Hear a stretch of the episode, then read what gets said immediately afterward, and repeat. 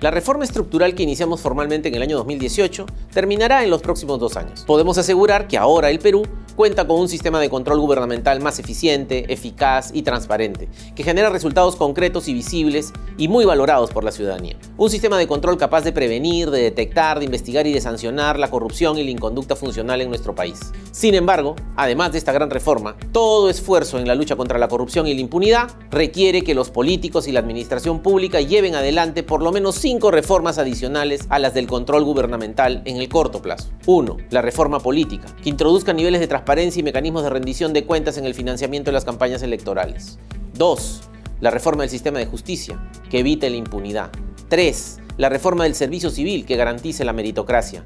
4. La mejora de la calidad regulatoria y la simplificación administrativa. Y 5. La consolidación de mecanismos de transparencia, rendición de cuentas y participación ciudadana. Por ello, de forma paralela y conscientes de la necesidad de encaminar un proceso de transformación en el país, planteamos además cinco aspectos esenciales que fortalecerán aún más nuestra institución de cara al 2024, como es, en primer lugar, mejorar nuestra relación con la sociedad civil a través del fortalecimiento del control social, en el cual también deben participar de manera coordinada activamente consejeros regionales y regidores municipales para una mayor y eficaz fiscalización.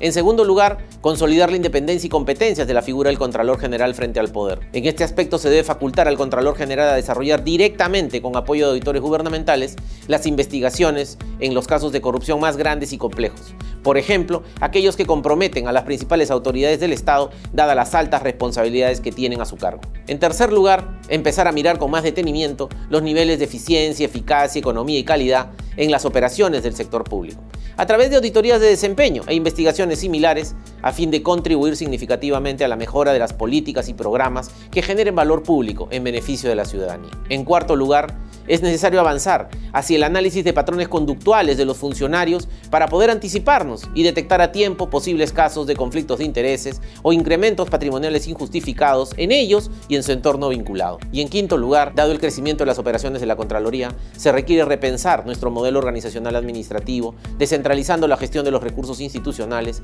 que permita mayores niveles de especialización, eficiencia y celeridad en la gestión, a fin de garantizar el logro de las metas institucionales. Como dije en un inicio, la gran reforma de la Contraloría General parecía un reto inalcanzable, que para muchos demoraría décadas en lograrse.